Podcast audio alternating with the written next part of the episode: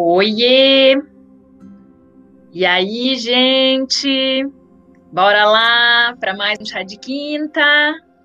Todo mundo pronto para mais um chá de quinta? Vamos lá se conectar no Instagram também. Tarará. Cadê? Bora lá. Bora lá. Pronto. Ao vivo estamos no Instagram também. Oi, oi, gente linda. Tudo bem? Como é que vocês estão? Tudo bem com vocês? Eba, já temos gente, já temos gente online, maravilha. Muito bom!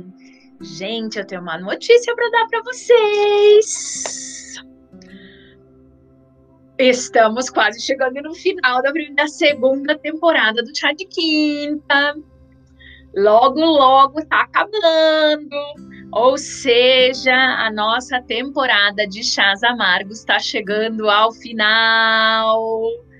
Lembra que eu contei para vocês que a gente ia até o dia do meu aniversário. E faltam exatamente duas semanas para o meu aniversário. Então, isso significa dizer que a gente ainda tem, além de hoje, mais dois encontros. Maravilha! Olha aí, o povo do YouTube já tá bombando no chat. Oi, oi, oi, oi. Cláudia, sua linda. Adriane, Gabriel, que nunca me abandona. Mônica, minha conterrânea, que saudade. Ei, maravilha! Sejam muito bem-vindas, muito bem-vindos para o nosso chá de quinta de hoje. Muito bom! Deixa eu dar um oi aqui para esse povo lindo do Instagram. Lembrando, pessoal do Instagram, quem quiser interagir, as interações são no chat do YouTube. Então venham, venham fazer os comentários de vocês, venham conversar lá no YouTube, ou seja, aqui no YouTube. Muito bom, delícia. Olha aí, que delícia! Ulisses, tudo bem? Muito obrigada, muito obrigada. Tatiana, Sheila, olha como o negócio bombou. Oh, bombou esse chat. Adoro quando o chat bomba, gente. Amo demais quando o chat bomba. Olha aí, Sheila, Isabelle, Adriana, Adriana Magalhães, olha só que lindo! Maicon, Jéssica, Tati, tudo bem, gente? E aí, façam as suas apostas sobre o que será que vai ser o nosso chá amargo de hoje. Façam aí as suas apostas, galerinha do YouTube. E além do que, oh, gente, deixem aí os comentários de vocês, deixem as questões, deixem as reflexões. Lembra que a gente está preparando um programa novo para quando o chá de quinta entrar em recesso entre temporadas? Então, vai ser baseado nos comentários de vocês, vai ser baseado nas perguntas, vai ser baseado nos comentários, vai ser baseado nas críticas, nos elogios, em tudo aí que vocês escrevem nos comentários aí no YouTube. Olha quanto coração nesse Instagram, minha gente. Ó. Beijo, galera linda do Instagram. Bem grandão para vocês. Muito obrigada por acompanharem mais um episódio do Chá de Quinta, Chás Amargos. Muito bem, cadê? Deixa eu ver.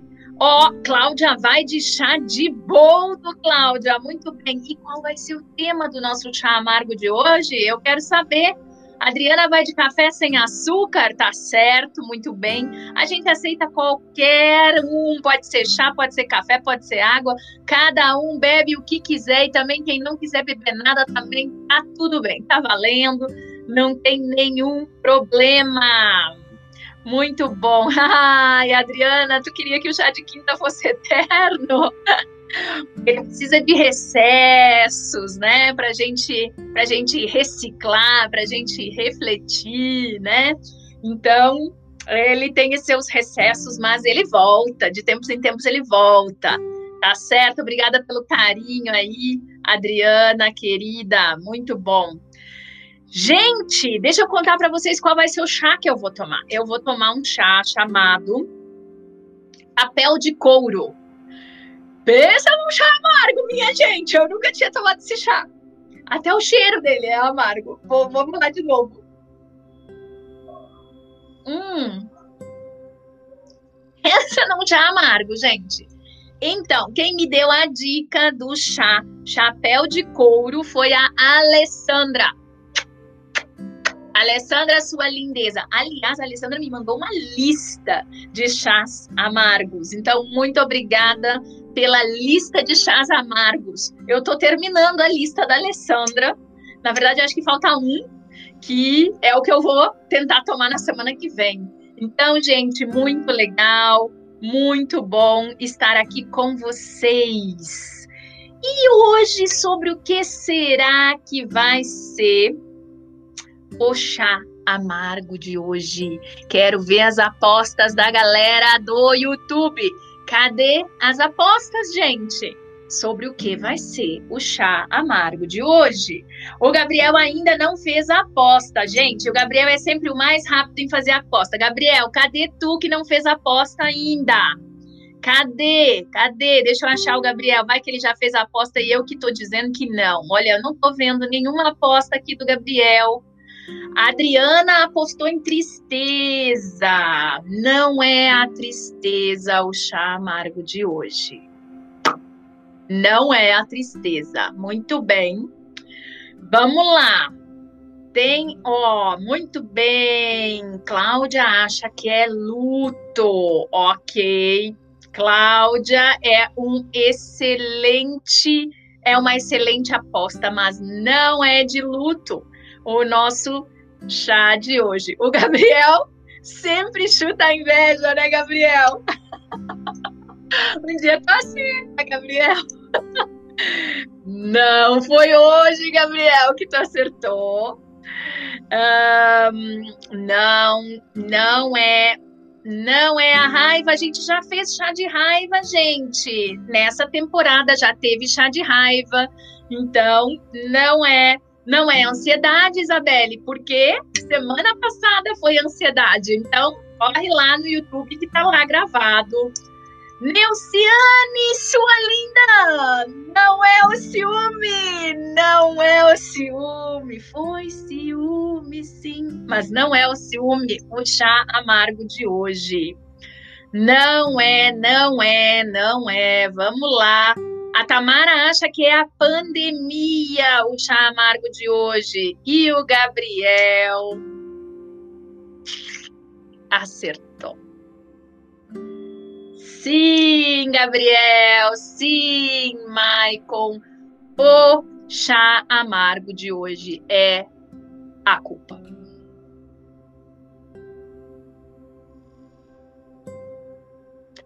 Pois é, e lá vem a tia Bia convidando a gente a olhar de frente para o humano do humano. Lembram nossa hashtag Hashtag o humano do humano em pauta. Então, sim. Lembra que lá no Chá da Vergonha eu tinha prometido que nessa temporada ia ter o Chá da Culpa. E hoje é o Chá da Culpa. Ai, ai, com chá, chapéu de couro amargo, que é uma maravilha. Mas tá aí, Tá aí a nossa oportunidade de tomarmos esse chá amargo juntos. Muito bom. Então, chegamos na culpa. Antes da gente começar, deixa eu dar mais uma olhada, mais uma espiada aqui, dar mais um beijo para essa galera linda do Instagram. Não esqueçam, gente, do Instagram, comentários só lá no YouTube. Então, corre para lá ou então deixa o seu comentário depois lá no YouTube, tá bom? muito obrigada por acompanharem aí no Instagram. Um beijo enorme para vocês. E essa galera linda do YouTube, essa galera linda do chat. Hoje o tema é a culpa. Pois então, comentem aí comigo, gente. Qual é a da culpa, hein? Já sentiram? Já se sentiram culpados? Já se sentiram culpados por coisas que efetivamente vocês fizeram? E por coisas que vocês efetivamente, efetivamente não fizeram. Já sentiram culpados? Se sentiram culpados? Já tentaram fazer outras pessoas se sentirem culpadas? Pois é. Então, o tema de hoje é a culpa, pensando justamente que a gente vem falando de tantas tantas coisas do humano em pauta, né? A gente começou com maldade, depois a gente passou pela fofoca, depois a gente falou da vergonha, depois a gente falou da raiva, depois a gente falou da ansiedade e hoje é o dia de falar da culpa. Então vamos começar com a culpa, com o conceito. A culpa, segundo o dicionário, é um sentimento que a gente tem quando a gente tem responsabilidade por um dano, por um mal, por um desastre causado a outrem ou outrem, né? Dependendo da de onde você é, qual é o seu sotaque, né? É, é uma, um sentimento, uma emoção associada com quando nós cometemos uma falta, um delito ou um crime. Esse é o conceito base da culpa, conceito de dicionário. Pois então, quero ver o que, que vocês estão colocando aí. Por enquanto, só a Adriana assumiu aí que já sentiu culpa na vida. E que coisas fazem a gente sentir culpa? Segundo o dicionário, são coisas que a gente causa um dano a alguém. Ou seja, se eu causo um dano a outra pessoa, eu me sinto culpado. Pois é, eu queria muito que a culpa fosse um tema tão simples, não que isso seja simples, mas que essa definição pudesse definir suficientemente a culpa. Pois então, nós vamos precisar ir para a literatura dos estudiosos da psicologia que falam da culpa. E um dos mais festejados e mais comentados se chama Lewis. Lewis, em 1971, começou uma série de estudos sobre culpa. E ele foi identificando a partir desses estudos que não só nós sentimos culpa quando nós cometemos um ato errôneo ou uma, um mal ou um dano a outras pessoas, mas nós também podemos nos sentir culpados por não deixar de evitar um dano a outras pessoas. Então, percebam que tem mais um ponto aí, ou seja, nós temos a tendência de pensar que a culpa ela está associada única e exclusivamente com quando nós fazemos alguma coisa para os outros que não é bacana, mas nós também podemos nos sentir culpados por não termos evitado um dano a alguém.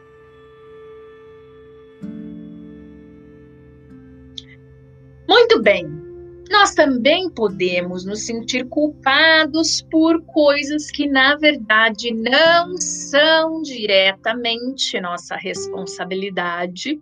Um, e outras vezes nós não nos sentimos culpados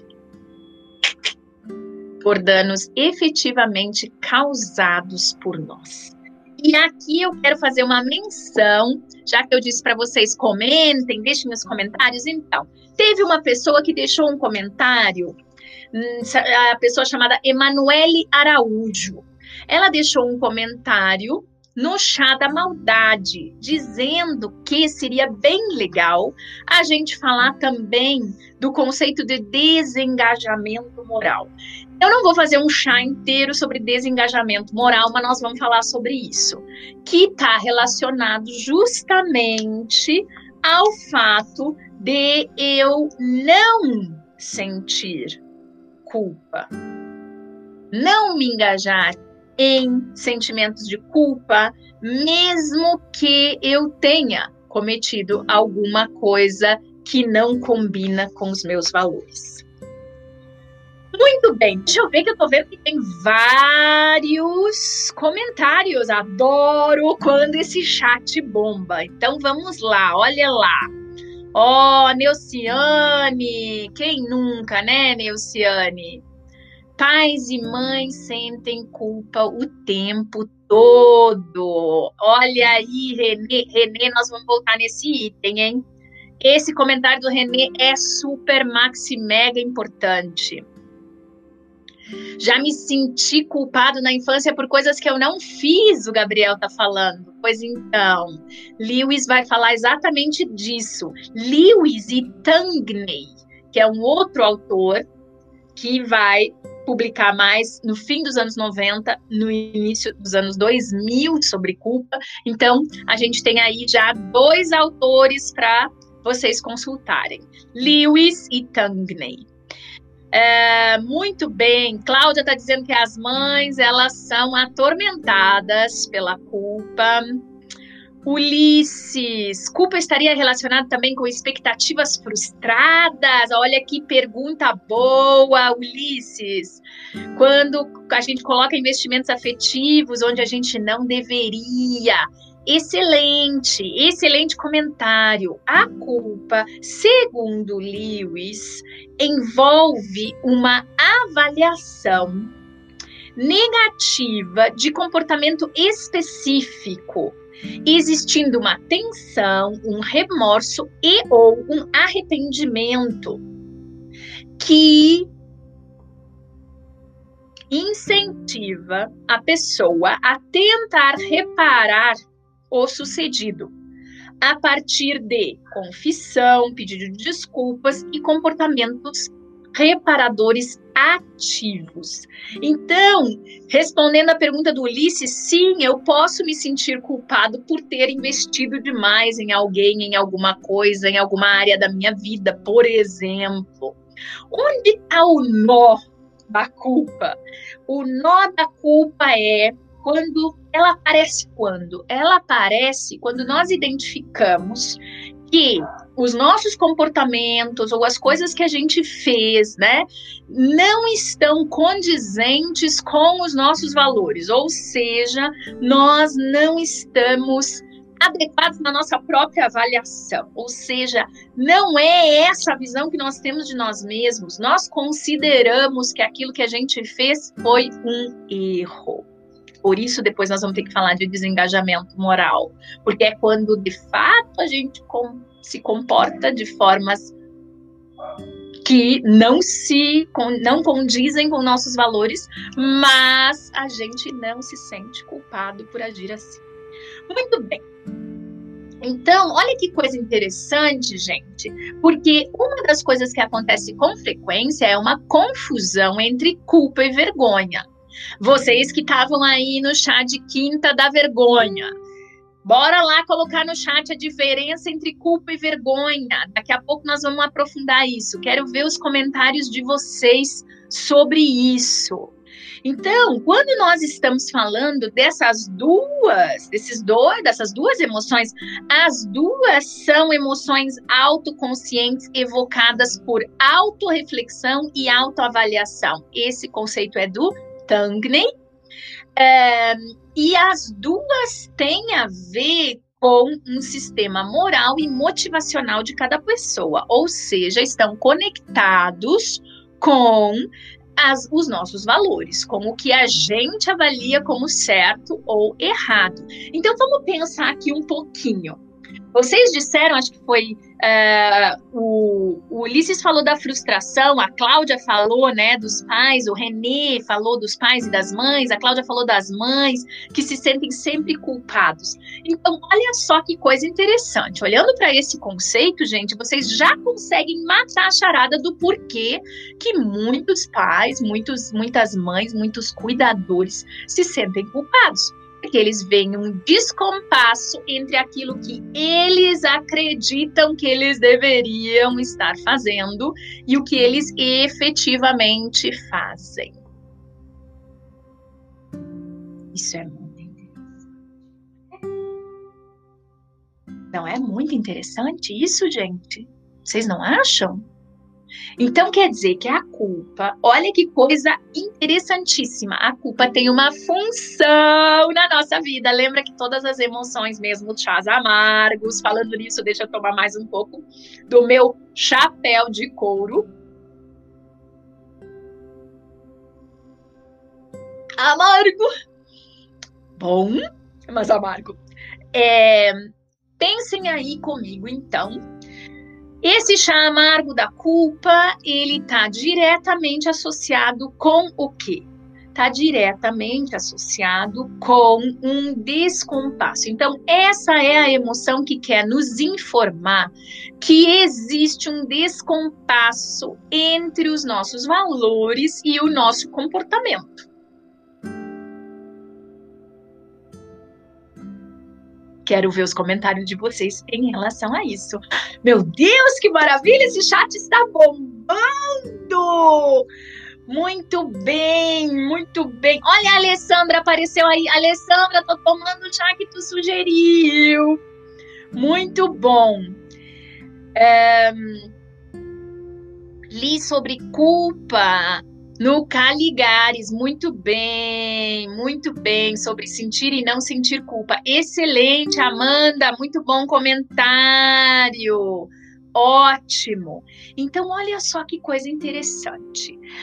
Ambas, culpa e vergonha, têm uma conexão com a nossa autorreflexão, com a nossa avaliação, com a nossa avaliação em relação aos nossos comportamentos e como nós estamos nos mostrando, né, para o mundo. Mas tem uma diferença e essa diferença é muito importante. A culpa ela está relacionada a quando é, eu estou, vamos lá, vamos lá, quando eu estou pensando é, em uma transgressão específica, ou seja, quando um comportamento específico que eu cometi, eu acho que eu não deveria ter cometido. É, então, por exemplo, no caso dos exemplos dos pais e das mães, eles acham que eles não dão atenção suficiente para os filhos, não é condizente com o que eles acham que seriam as estratégias adequadas de educação, percebem? Então, na avaliação deles mesmos, eles acham que eles não estão condizentes. Ok. A vergonha. O que é a vergonha, então, se a culpa tem a ver com é, um descompasso entre meu valor e o meu comportamento, né? O, o, os meus valores e o comportamento que eu emiti, ou seja, tem a ver com transgredir alguma coisa. O que a vergonha tem a ver com tudo isso? Deixa eu ver, tem uns comentários aqui, vamos ver. Uh, Gabriel está dizendo que vergonha tem função de prevenção. Ótima definição, Gabriel. Muito bem. Andou estudando, hein, Gabriel? A Débora, a Débora também está sempre aqui fazendo comentários no nosso chá de quinta. Acredito que para sentirmos culpa precisamos de uma capacidade empática. A falta de empatia pode estar associada ao desengajamento moral, à ausência da culpa. Muito bem. Gabriel fala em evitação. Muito bem. Adriana, exatamente. É muito dessas culpas das dessa culpa das mães, pelo menos para mim, vem a pressão externa da vem da pressão externa da sociedade, das redes sociais. Muito bem.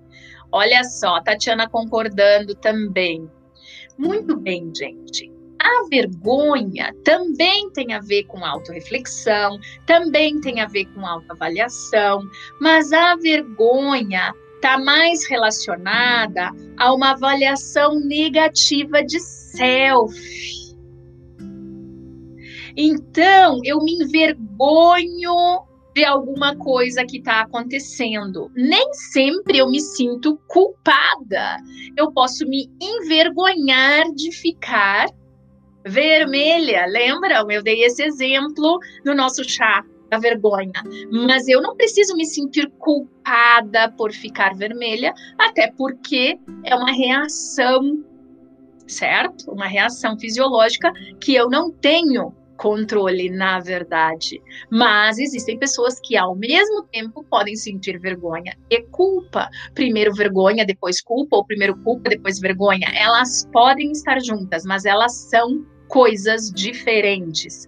Enquanto que a vergonha está diretamente relacionada com uma uma avaliação intrínseca, uma avaliação de inadequação, a culpa está diretamente associada com uma má conduta, uma conduta que nós avaliamos como não tendo sido adequada. Porém, eu poderia me sentir culpada por ficar vermelha, não poderia? Respondam aí para mim. Eu poderia ou não poderia me sentir culpada por ficar vermelha, por exemplo, por gaguejar, por ter falado alguma coisa com português errado, ter comido é, letras. Não poderia? Sim, eu poderia eu poderia. E aí é que está um ponto super importante. Elas podem estar juntas, mas elas são coisas diferentes. E aí eu encontrei um material muito legal que eu quero compartilhar com vocês. Um minuto que eu preciso achar ele é, ele está publicado e compilado no site do National Institute for Clinical Application of Behavioral Medicine. E ele é baseado nos estudos do nos estudos do Lewis. E ele vai falar de culpa útil, culpa inútil e vergonha. E vai diferenciar. Eu super sugiro vocês darem uma olhada nesses materiais. E aí, gente, vamos falar dos diferentes tipos de culpa? Bora falar dos diferentes tipos de culpa? Então, existe a culpa saudável, que é a culpa que eu tenho um sentimento de desconforto psicológico a respeito de algo que eu fiz e que objetivamente está errado segundo os meus padrões morais. Ou seja, minha gente querida, tão preocupante quanto a gente ter no nosso consultório ou na nossa vida aquelas pessoas que sofrem de culpa crônica, que já vamos falar sobre isso, é nós nos depararmos conosco ou com outros que não sentem culpa frente a situações de desengajamento moral, como eu tinha comentado com vocês, inclusive dica dada pela Emanuele Araújo, já falei para vocês, né, gente? Mandem os comentários de vocês, gente. Se não for no chá, no próximo programa que a gente vai começar a responder comentários, vamos retomar os comentários de vocês. Então, aproveitem, tragam as suas contribuições, vamos construir juntos esses conhecimentos. Então, olha só que coisa interessante, gente. Existe a culpa útil, segundo Lewis, e a culpa, então, inútil, segundo Lewis, que ele vai dizer que é prejudicial. Qual seria essa culpa disfuncional? Eu prefiro o tema disfuncional, vocês sabem, né? É a culpa chamada de culpa crônica que é um sentimento de desconforto psicológico a respeito de algo que fizemos contra os nossos padrões irrealistas elevados.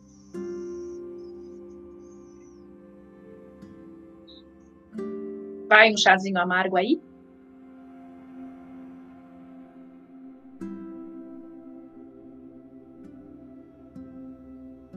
Vocês já sabem onde a gente está indo, não sabem? Não vai ter como a gente não citar os estudos da Bene Brown. A coragem de ser imperfeito.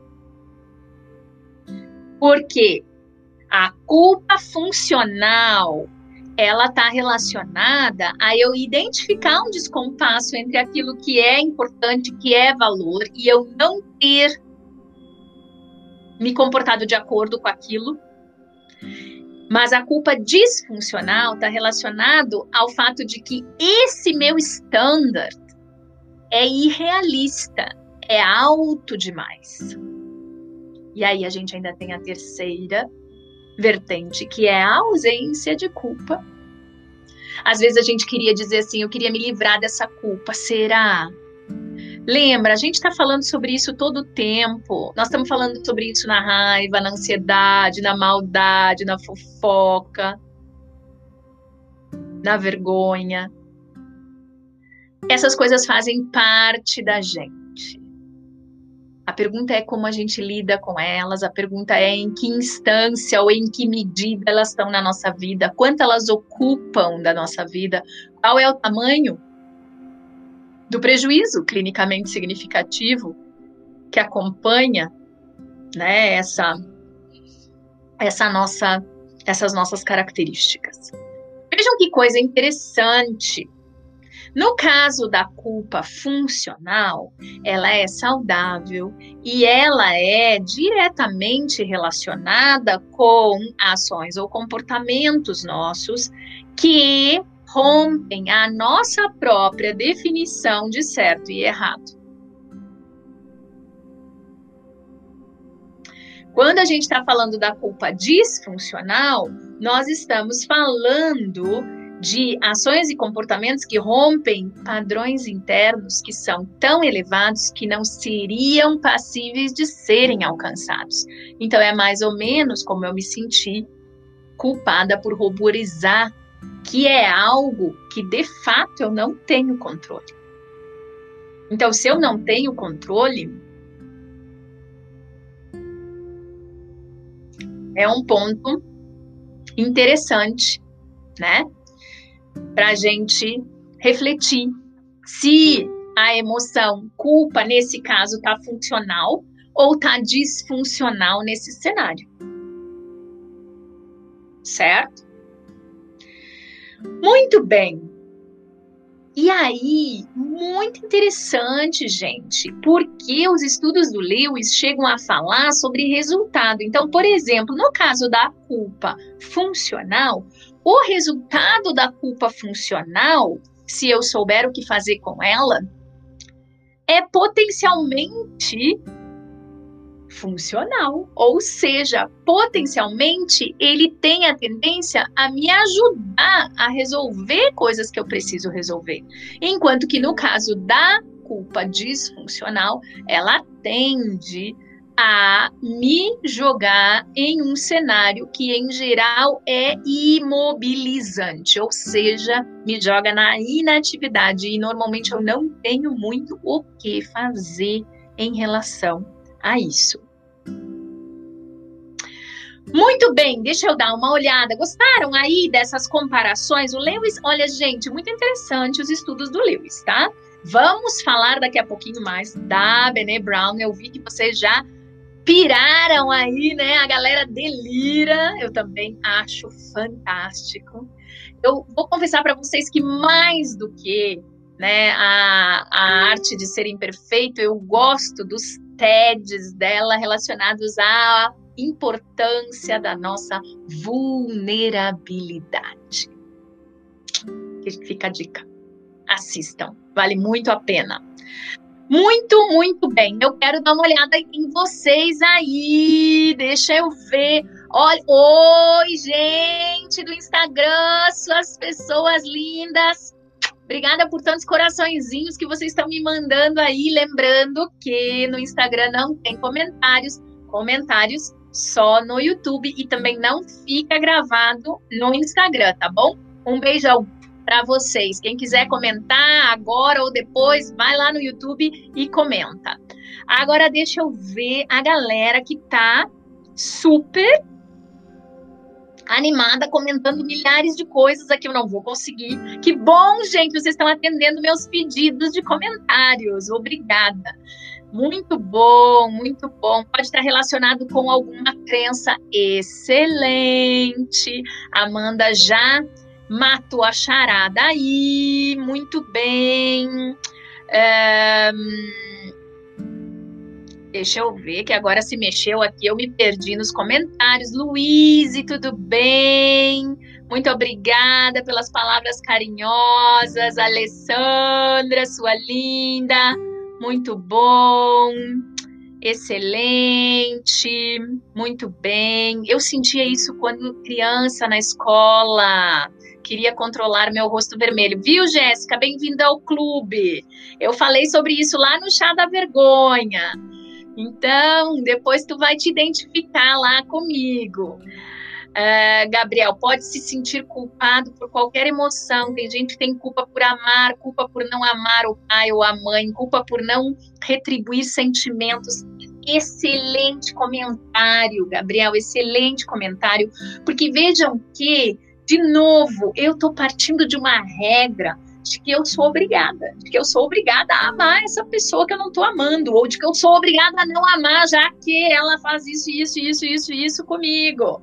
Ou seja, lembra a minha hashtag porque eu não sou obrigado? Então, nós temos um tanto de deverias, já dizia Albert Ellis, né?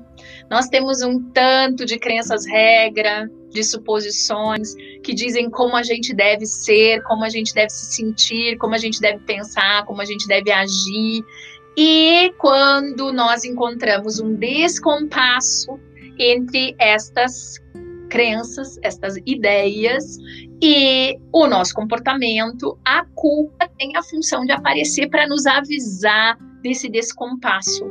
Mas nem sempre esse descompasso é um descompasso funcional, porque às vezes eu tenho ideias que me exigem uma perfeição, e aí é que a visita a Brown se torna super importante. As ideias dela, né?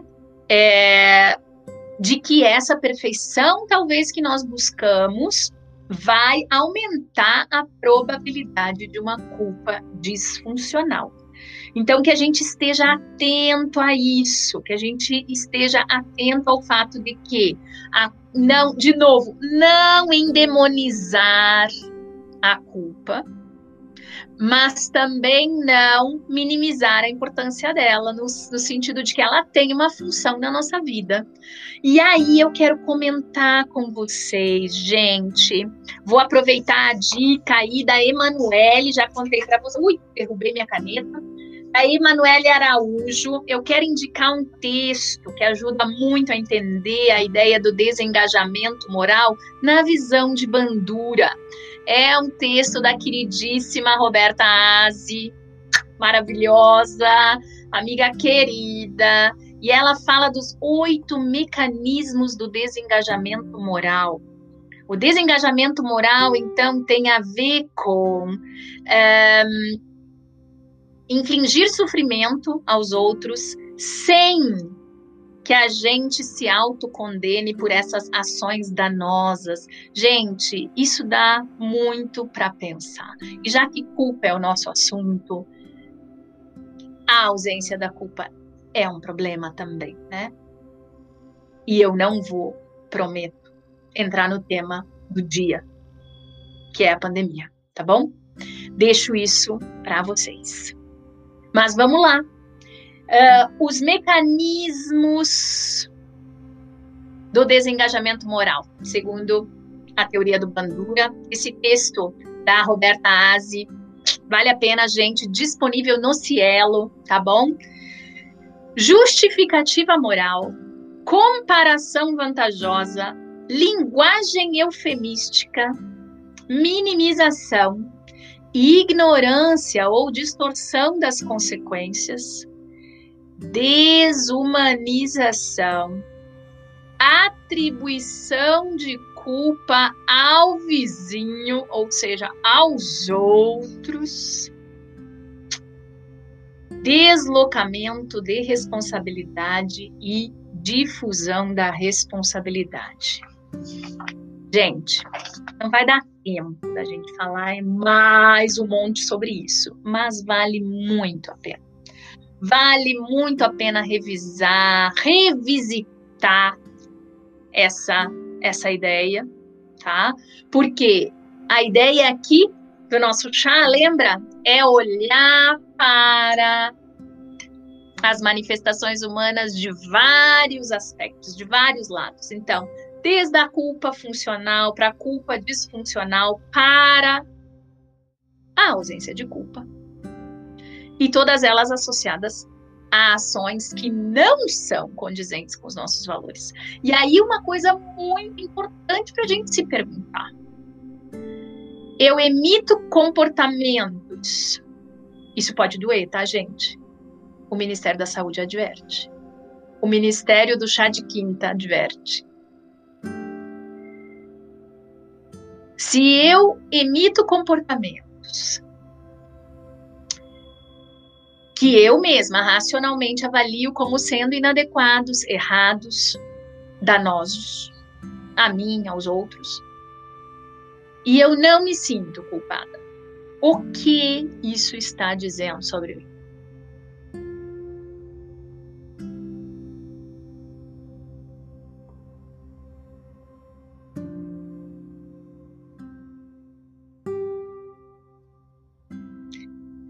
Muito bem.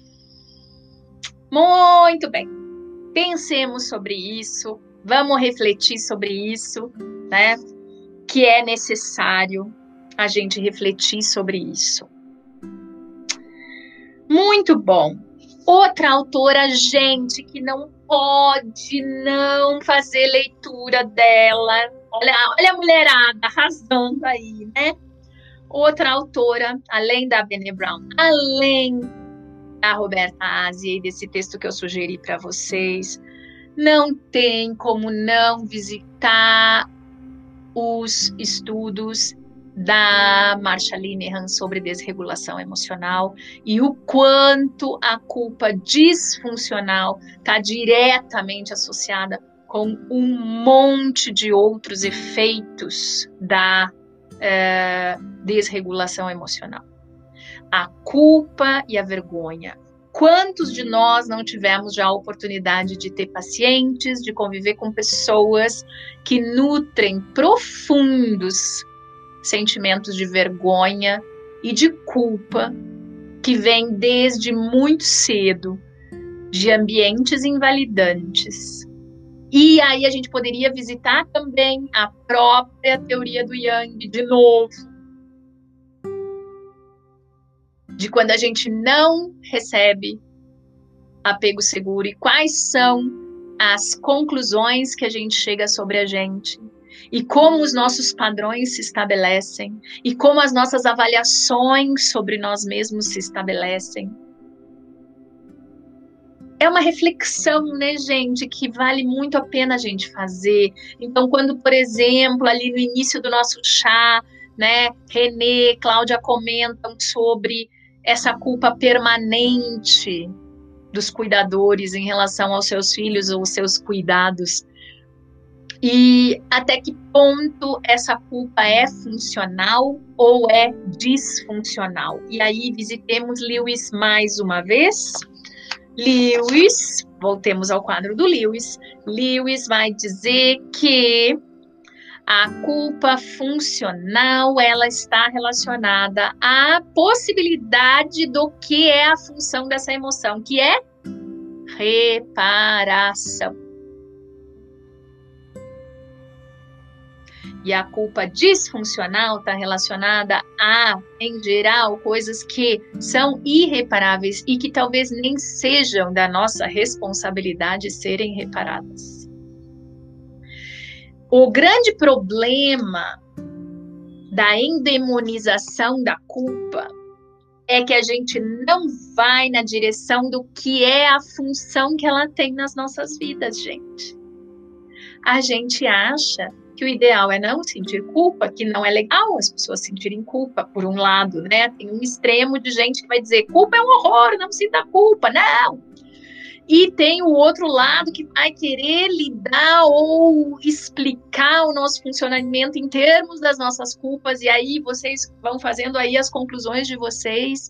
Existem vários mecanismos de lidar com o social que estão diretamente associados em fazer a gente se sentir culpado por coisas que talvez sim, talvez não, por outro lado, outros mecanismos de interação social estão diretamente associados em nos eximir de culpa. Então, a culpa é um chá amargo para a gente tomar.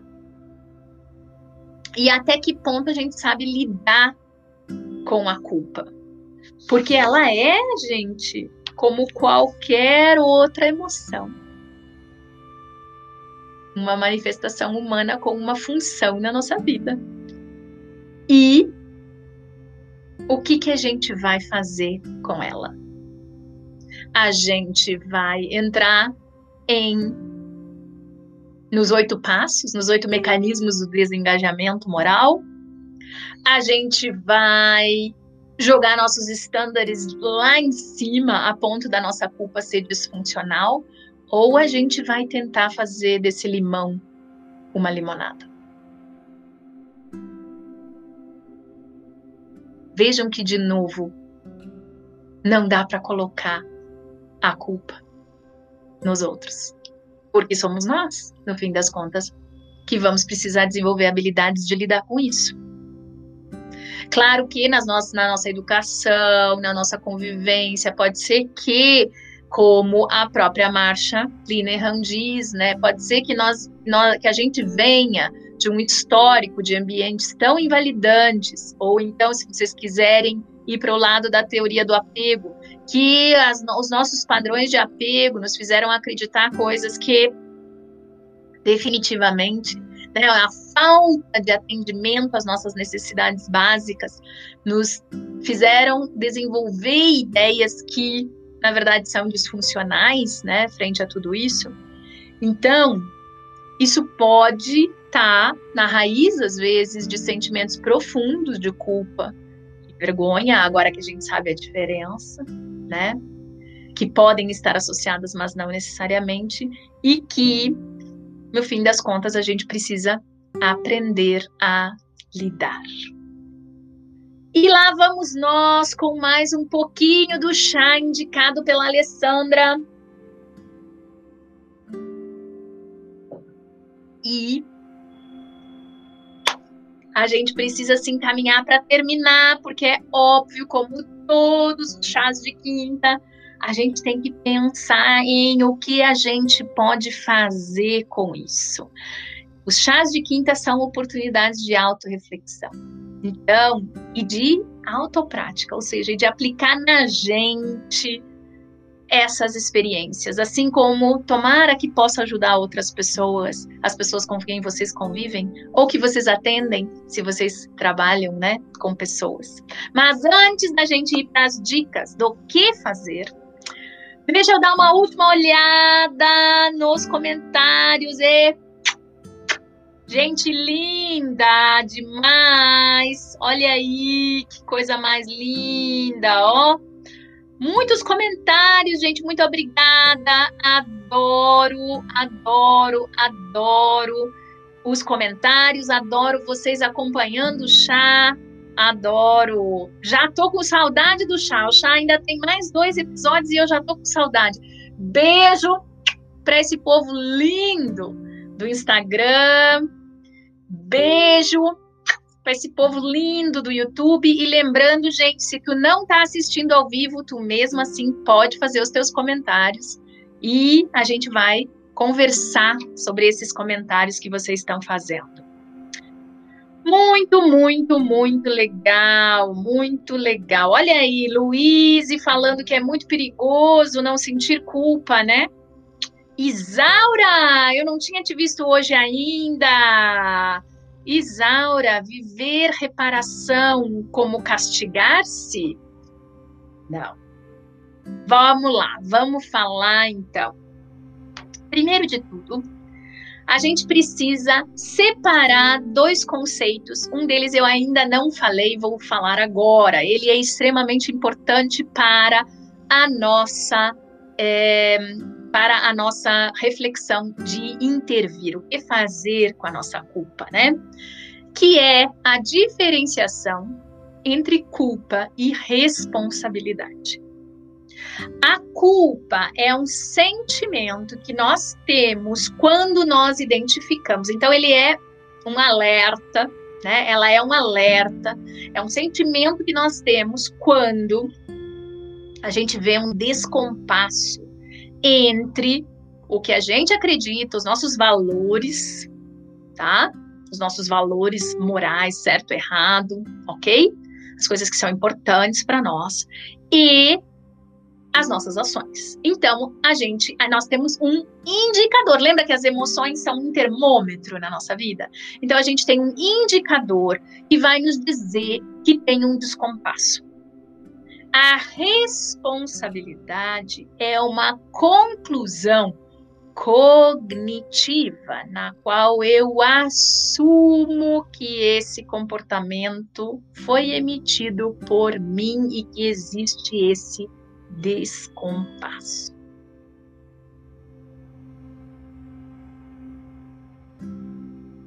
Olha a emoção, comportamento e cognição aí, gente.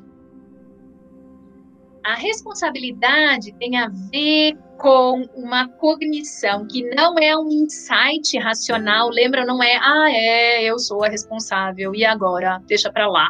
Não, eu efetivamente tomo consciência.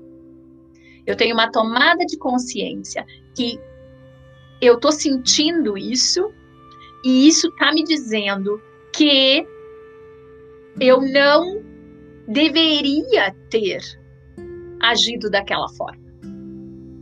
E essa é a função da culpa.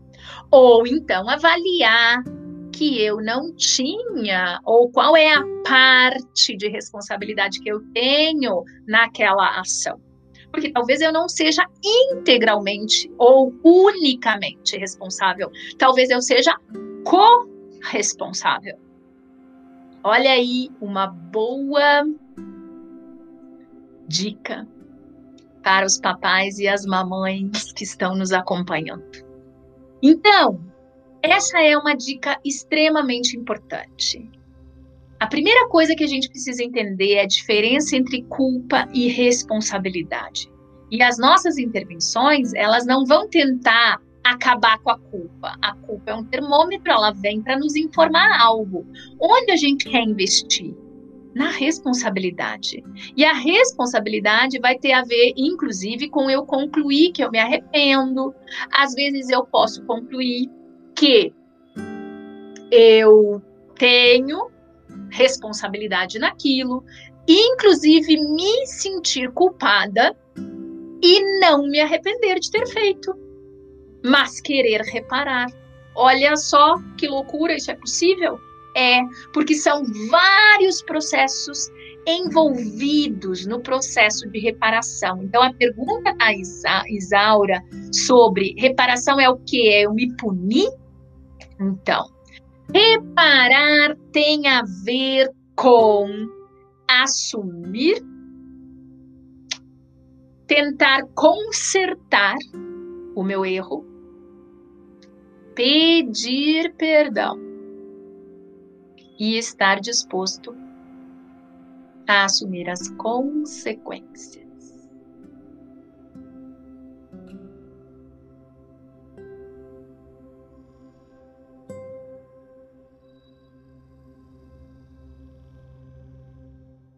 Dá para pensar vários finais de semana, né? Então, por onde a gente começa? O que me faz sentir culpada? O que é que eu do que é que eu me sinto culpada? Qual é o comportamento a coisa da qual eu me sinto culpada? Essa é a primeira pergunta. Bora identificar o que são as coisas que eu me sinto culpada. Segunda questão. Ela é de fato, eu tenho de fato responsabilidade nisso? Ela é passível de ser reparada? Eu tinha controle, eu tinha como evitar? Por exemplo, a responsabilidade terceira coisa. A responsabilidade é integralmente minha? Quantos por cento?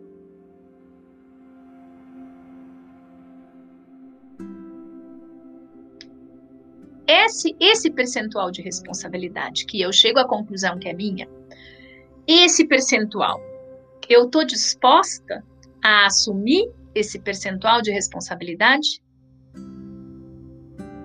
Pois se eu estou disposta a assumir esse percentual de responsabilidade, então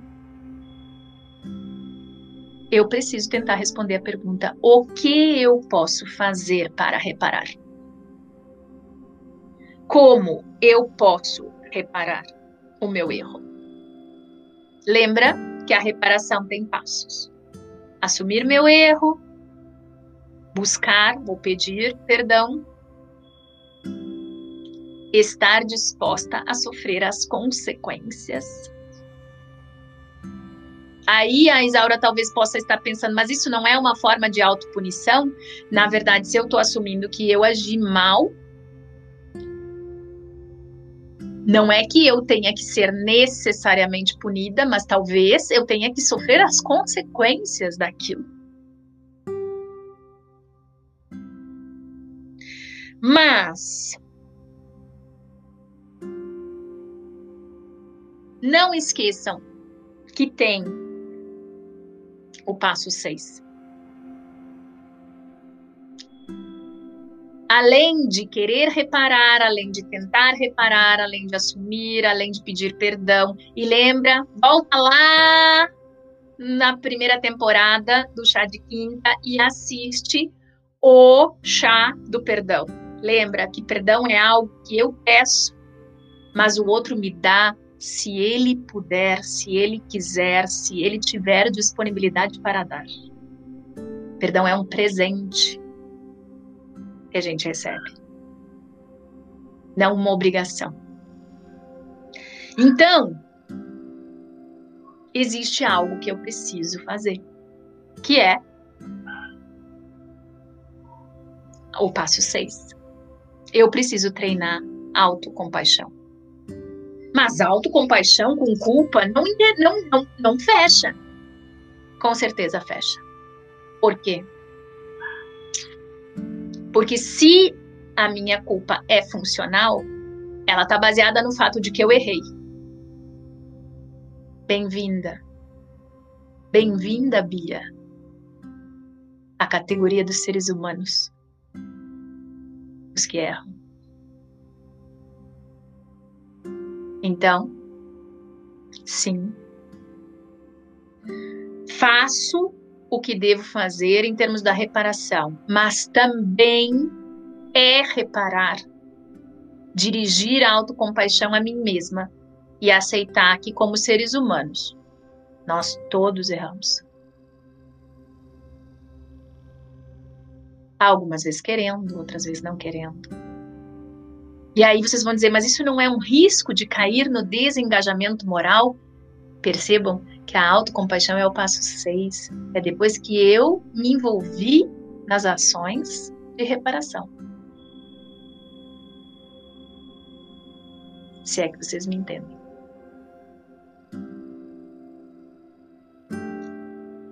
E por fim, o passo 7. Assuma as responsabilidades. Conviva com as consequências. Pratique autoaceitação.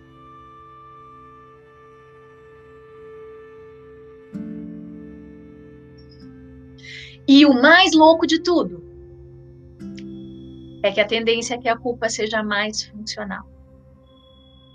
E que ela apareça sim, para nos informar o que ela realmente quer e precisa nos informar, que é que houve um descompasso entre aquilo que é valor para nós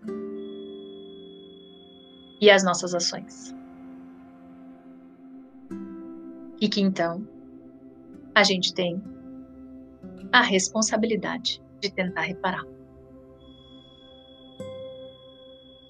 Mas que continuamos sendo seres humanos.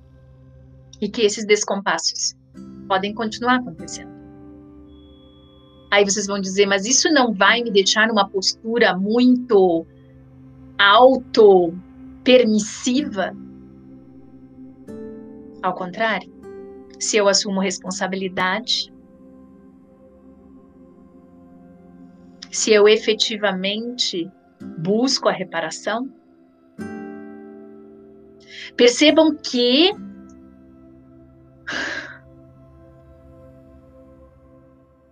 é um caminho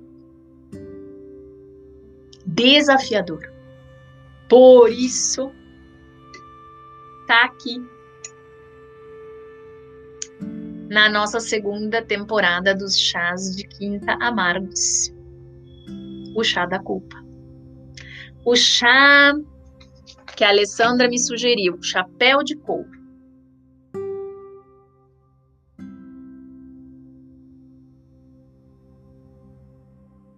Amargo, mas necessário.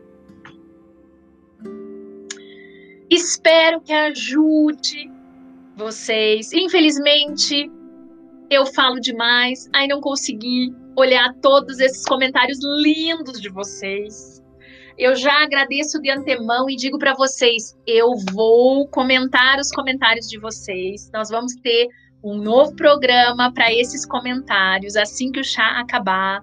Então podem deixar comentários aí, podem comentar depois, fiquem à vontade, porque as nossas interações vão continuar. Muito obrigada por todo carinho, muito obrigada por aceitarem o convite a esse chá de quinta amargo de reflexões. Muito obrigada. Um beijo para esse povo lindo do Instagram. Um beijo para esse povo lindo do YouTube. Obrigada, gente do chat. Muito obrigada por me acompanharem mais um, esse foi mais um Chá de Quinta, Chás Amargos, segunda temporada. Semana que vem, nesse mesmo bate-canal, tem mais. Sobre o que será que vai ser o penúltimo Chá de Quinta dessa segunda temporada, hein? Hum, do que será que vai ser? A galera do bairro quer saber. Façam as suas apostas. Um beijo, gente. Muito obrigada. Nos vemos. Beijo.